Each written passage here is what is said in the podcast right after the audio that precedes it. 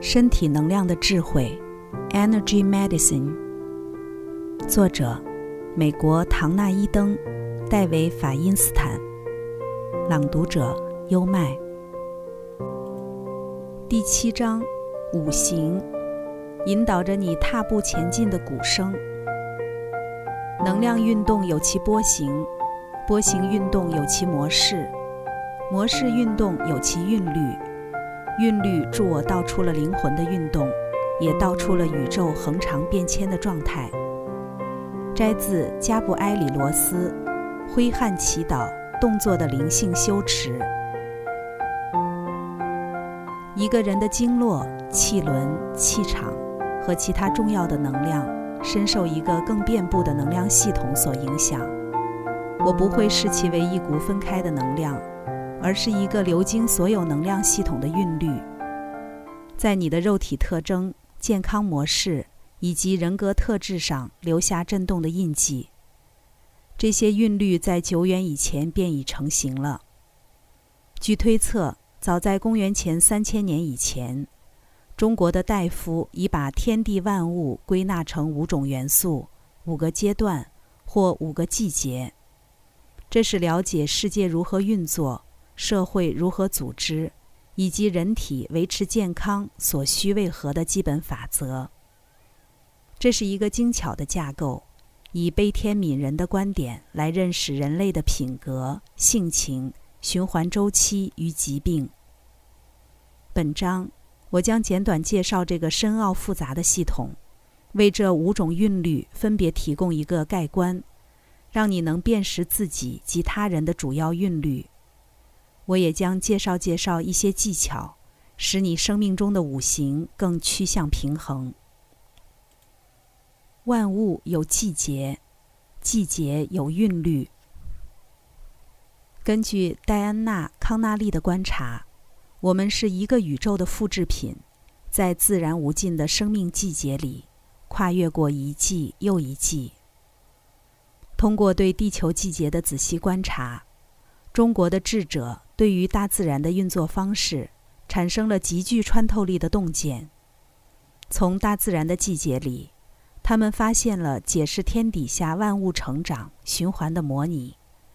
除了春夏秋冬四季之外，季节间的过渡期也一起被视为另一个独立季节。这些过渡期原本被认为每年出现四次，一次为时两个星期。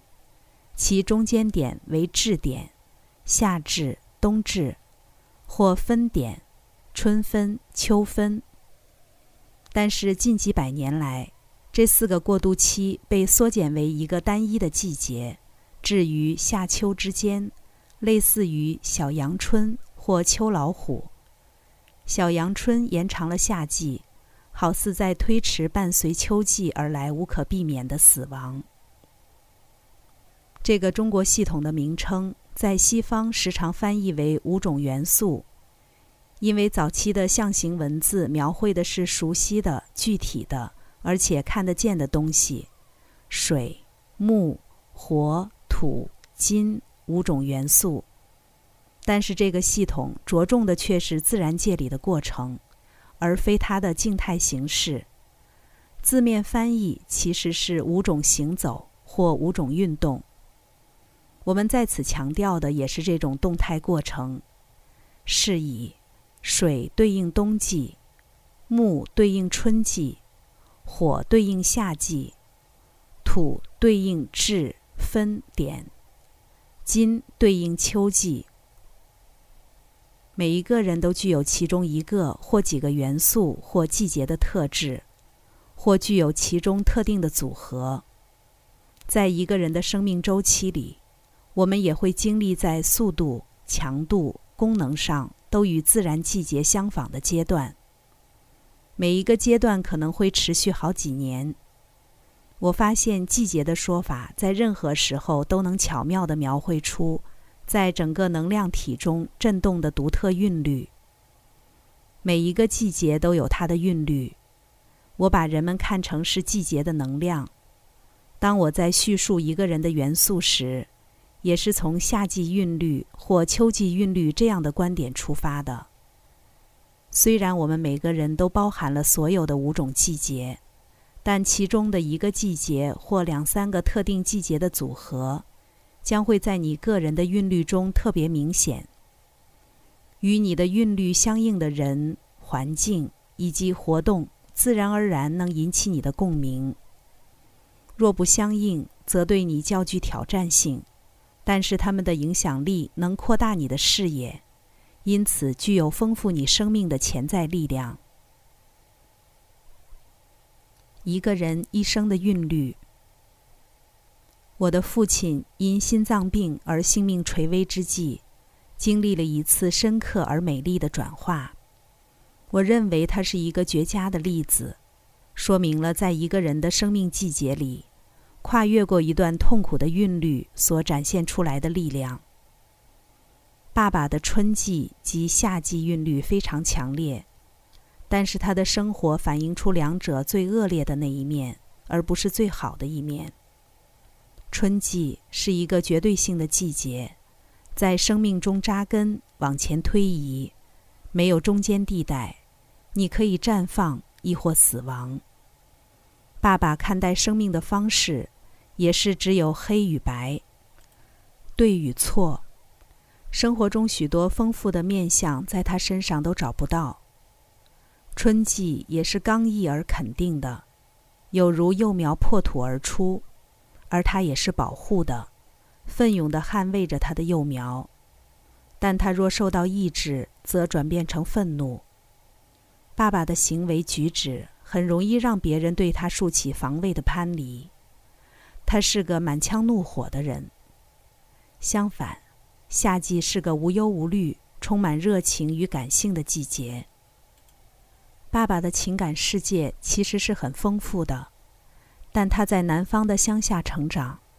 在那里，他敏感的倾向让他被冠上了“胆小鬼”的封号，所以他压抑了他的感觉和所有感情丰富的一面。每当他想到他的缺点，他总是想起他的胆小。当然，他感性的那一部分是我们渴望想认识的，但我们却很少见到。他是个刻薄又不快乐的人，充满了矛盾的情绪。春季是个必须下判断的时候，幼苗能不能安全成长，资源应该怎么分配，卡在春季的韵律里，就是执着于这些判断，无法适应新的信息，拒绝别的季节的来临。我的父亲就是执着在他自己的立场与评判中。然而，当你对跨越季节循环这项生命的基本要求漫不经心时，你的身体会坚持下去。如果所有推动改变的外在力量耗尽了，情爱、家庭、工作、经济上的变动，最后身体会赏你一记耳光，来引起你的注意，再给你一次机会，重新调整自己的韵律，让自己的步伐能够跟上自然的韵律，以及你生命的周期。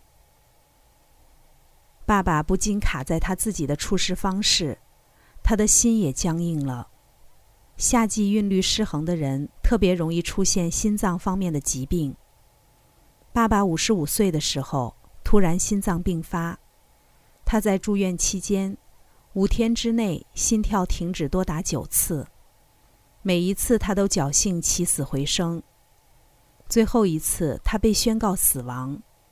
然而，在急救小组正要离去之际，他竟然又活了过来。在这九次的死亡中，他经历了一次典型的濒死经验。他看见一位许久以前过世的儿时友伴，这位友人亲切地问候他，然后说道：“你可以跟我走，你也可以回去。我为什么还要再回去？因为你没有学到半点该死的东西，西索。”爸爸开始反驳，而那位友人说道：“不对，不对，你还没有学会怎样去爱。”就这样，爸爸又回到了他的身体里。他睁开眼睛，开始对着每一位满脸惊讶的急救人员说：“我爱你。”当时他们已经准备要离开了，其中一位医师变得有些不好意思，尴尬地回答他。不用这样啦。虽然这一切都只发生在短短的几分钟之内，爸爸的濒死经验却抓住了秋季韵律的精髓。在中国的系统里，金是与秋季相关的元素。金会成为秋季韵律的世切象征，是因为金是坚固耐久的。在你生命的秋季，你评鉴一直以来什么才具有恒久的价值，什么没有。如同挖掘一座金矿，你挖掘出永恒的真理，丢弃那些不纯的杂质，提炼出智慧的金块，以完成这个循环，并为下一个循环做准备。在那个步入秋季韵律的激烈时刻，爸爸挥别了他旧有的偏见、评判与愤怒。他的朋友道出了他没有学到半点该死的东西，没有学会如何去爱。的确，就像一把放大镜，清清楚楚检视着他人生之道的杂质。爱从此成了爸爸的黄金定律。他挥别了任何不带有爱的向往，重获了新生。从秋季，他步入了一段冬季韵律的时期，一段深刻的自省，然后再返回春季的韵律。但是这一回，他发现自己是处在春季美好的那一面，不再只有黑与白，而是充满了千变万化的色彩。他在每一样东西里都看到了真与美，他具有小孩子般的活泼、活力与欢笑。他到处都看到惊奇。我还记得有一次，他对着一朵玫瑰花潸然落泪的情形，因为它的美让他感动莫名。他成了我所认识的人里面最快乐的一个。刚才带来的是身体能量的智慧，第七章五行，引导着你踏步前进的鼓声，一个人一生的韵律。这里是优麦的书房，欢迎评论区留言点赞，关注主播优麦，一起探索生命的奥秘。